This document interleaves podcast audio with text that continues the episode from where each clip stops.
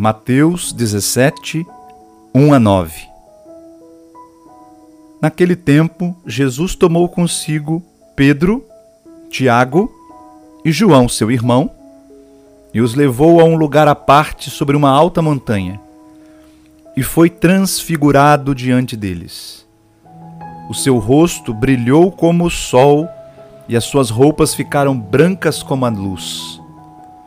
Nisto apareceram-lhes Moisés e Elias conversando com Jesus. Então Pedro tomou a palavra e disse: Senhor, é bom ficarmos aqui. Se queres, vou fazer aqui três tendas: uma para ti, outra para Moisés e outra para Elias. Pedro ainda estava falando quando uma nuvem luminosa os cobriu com sua sombra. E da nuvem uma voz dizia: este é o meu filho amado, no qual eu pus todo o meu agrado. Escutai-o. Quando ouviram isto, os discípulos ficaram muito assustados e caíram com o rosto em terra.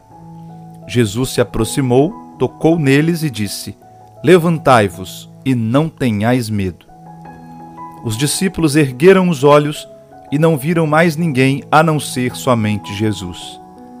Quando desciam da montanha, Jesus ordenou-lhes: Não conteis a ninguém esta visão, até que o Filho do Homem tenha ressuscitado dos mortos. Irmãos e irmãs, nesse segundo domingo da Quaresma, nós nos deparamos com a passagem da transfiguração do Senhor.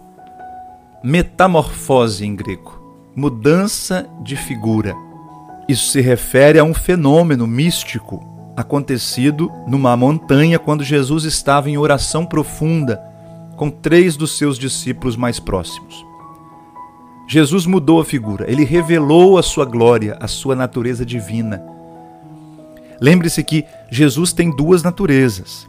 Ele é a pessoa do Filho, a segunda pessoa da Santíssima Trindade, que num determinado ponto da história entrou na história da humanidade, assumiu a natureza humana se encarnou no ventre da Virgem Maria por obra do Espírito Santo. Mas Jesus aqui na terra, ele só mostrava a sua natureza humana. Visualmente, fisicamente, não havia nada que diferenciava Jesus dos outros homens. Ele é um homem entre os homens.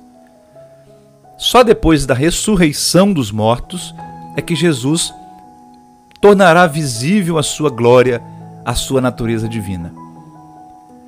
Com essa única exceção, esse dia, no Monte Tabor, quando Jesus se transfigurou perante esses três discípulos mais próximos.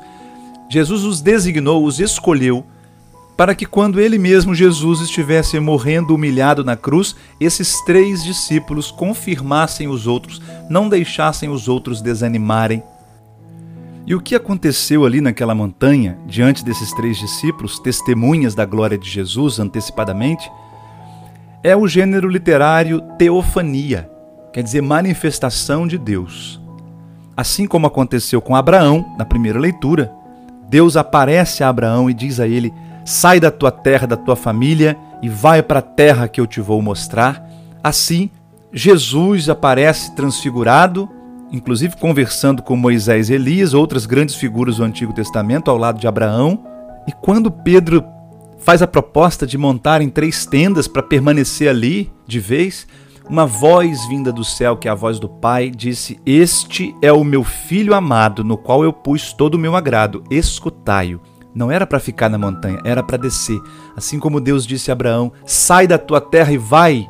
Também Jesus desce da montanha com os discípulos e vai ao meio do povo para continuar a missão de pregar o Evangelho.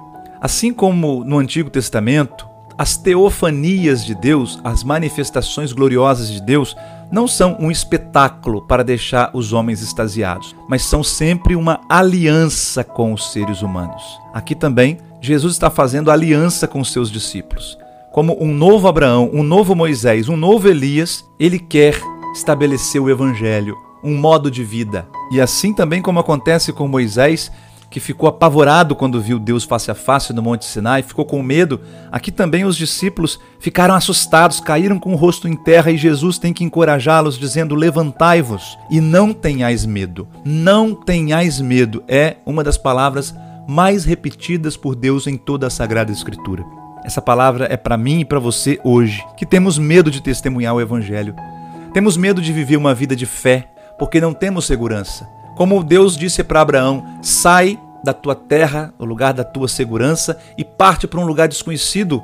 Pela fé, nós também temos que confiar no que Deus pede de nós, sem termos prova alguma, sem termos garantia humana alguma. Pela fé, nós cremos. E se Deus mandou, a gente vai. Deus nos abençoe.